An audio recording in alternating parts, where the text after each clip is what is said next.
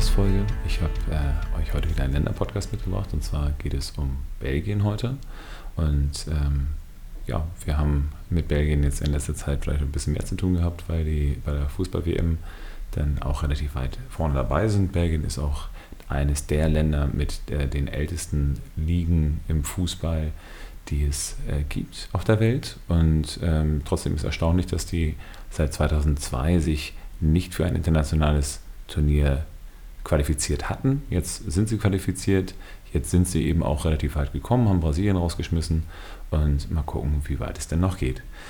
Wir haben äh, aber in Belgien äh, sehr viele noch wichtigere Dinge als Fußball. Und zwar ist es dort so, dass Belgien auch auf einem relativ soliden Platz im Bereich des Human Development Index stehen. Und zwar befinden wir uns dort auf Platz 22. Ähm, das ist schon sehr, sehr überdurchschnittlich. Und zusätzlich ist es eben auch so, dass wir eine sehr, sehr hohe Bevölkerungsdichte haben. Das ist mit 371 dann äh, ein, ein äh, Platz 23 pro ähm, Quadratkilometer. Und wir haben eine weitere Besonderheit, wir haben eine föderale Erbmonarchie. Das bedeutet, dort äh, gibt es noch ein Königshaus und äh, das hat im Moment alle Hände voll zu tun, den Staat zusammenzuhalten. Denn es ist so, dass die Regionen sich zum einen sprachlich auseinander dividieren, denn wir haben ähm, ja, die Flamen und die Wallonen, die sich seit Jahrzehnten bekämpfen und dementsprechend wurden auch Strukturreformen gemacht. Also seit dem 19. Jahrhundert hält dieser Konflikt an und es äh, wird jetzt immer mehr in Richtung Dezentralisierung gemacht. Das heißt, dass die einzelnen Gebiete sich dann entsprechend selbst verwalten. Das hatten, hatte einen etwas merkwürdigen Beigeschmack, weil wir hatten ja bis vor kurzem dann äh, auch noch diese Problematik, dass es dann eben Abstimmungen gab, die ja, eben aus dem Regionalparlament dazu geführt haben, dass äh, europäische Regelungen gekippt worden sind. Ähm, naja, also wir haben dementsprechend ein sehr breites Bild, obwohl ähm, Belgien zu einem der reicheren Länder der Erde gehört. Das heißt, es ist dort so, dass ähm, der, ähm, das Pro-Kopf-Einkommen bzw. das Pro-Kopf-Vermögen relativ hoch ist. Und wir haben eine moderate Verteilung des Vermögens, wobei moderate Verteilung des Vermögens bedeutet, dass, äh, ja, dass die oberen 10% irgendwas bei 45% des Vermögens halten. Also von daher muss man das eben immer in Anführungsstrichen sehen. Man äh, müsste das wahrscheinlich als komparativ formulieren. In vielen anderen Staaten der Erde ist es deutlich ungerechter als in Belgien. Ähm, in Belgien ist es auch noch so, dass wir eine sehr große Anzahl an ähm, römisch-katholischen Menschen haben. Das heißt, 75 Prozent der Menschen in Belgien sind römisch-katholisch, auch wenn die Nachrichten, die man hört, immer darauf hindeuten, dass es eine sehr, sehr große, breite Menge an äh, Muslimen ähm, dort vor Ort gibt, ist es tatsächlich so, dass wir bei circa 8 Prozent islamischer Bürger in Belgien gibt. Trotz alledem sind ähm, gerade durch die Anschläge in Paris und äh, durch die daraus resultierenden Folgen der Eindruck entstanden, dass äh, gerade Brüssel mit dem Stadtteil Molenbeek dann ein äh, Hort des Terrorismus ist. Und ähm, das liegt mutmaßlich eben auch an der relativen Homogenität der restlichen Bevölkerung. Denn äh, wenn man sich eben nicht aufgehoben fühlt, zumindest ist das eine These, dann äh, ist es vielleicht auch so, dass man sich eher mal abwendet und versucht, sich dann mit einer Gruppe zusammenzuschließen.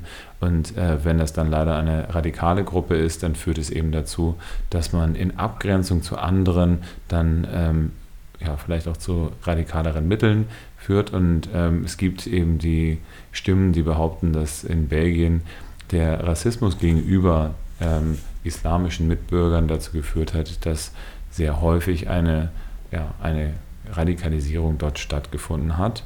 Und ähm, da sollte auf jeden Fall geguckt werden, inwieweit man da aus diesem Teufelskreis ausbrechen kann.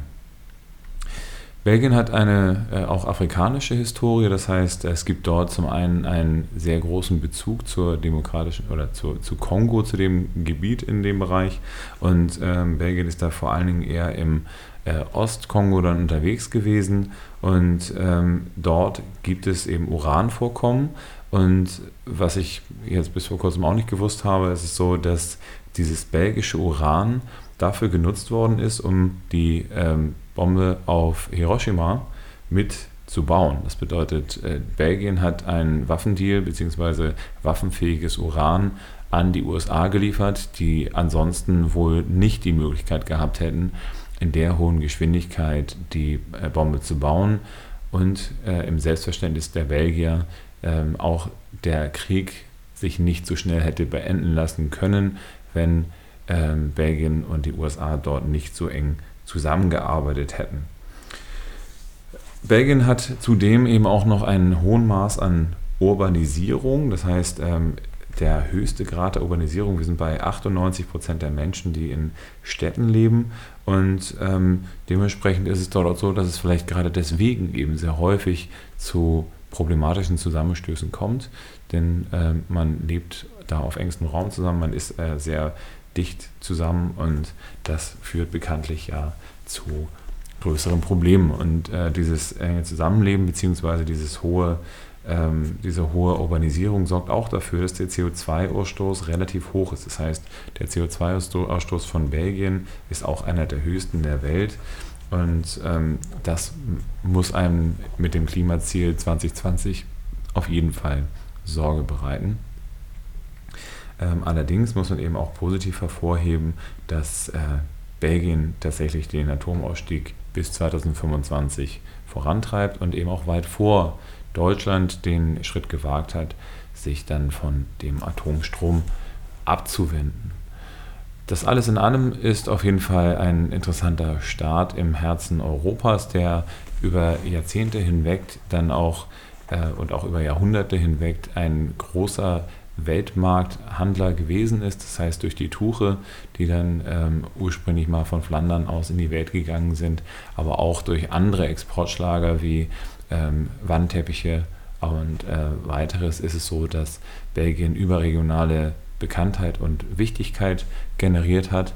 Und äh, dementsprechend ist es so, dass dort eben schon immer ein großer Wohlstand eben auch unter den Händlern dann geherrscht hat. Und ja, dementsprechend Belgien ein sehr ambivalenter Staat mit dem Sitz der Europäischen Union, also mit dem äh, ja, in Brüssel der, der Hauptstadt der EU, wenn man so will. Ähm, von, von dort aus sind eben sehr EU-freundliche Tendenzen noch immer zu spüren. Die Initiativen zu der äh, Verfassung für ähm, Europa sind auch von äh, Belgien ausgegangen. Äh, dementsprechend kann man sagen, das sind eben ja, ist, der Her ist das Herz der EU, die dann auch die europäischen Werte hochhalten. Hoffen wir mal, dass äh, das sich auch in jedem einzelnen Tagesgeschäft und im Umgang mit jedem einzelnen Menschen in Belgien sich niederschlägt.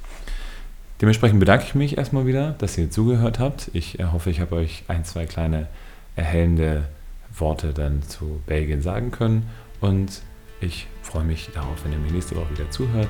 Euer Finanzoptimist.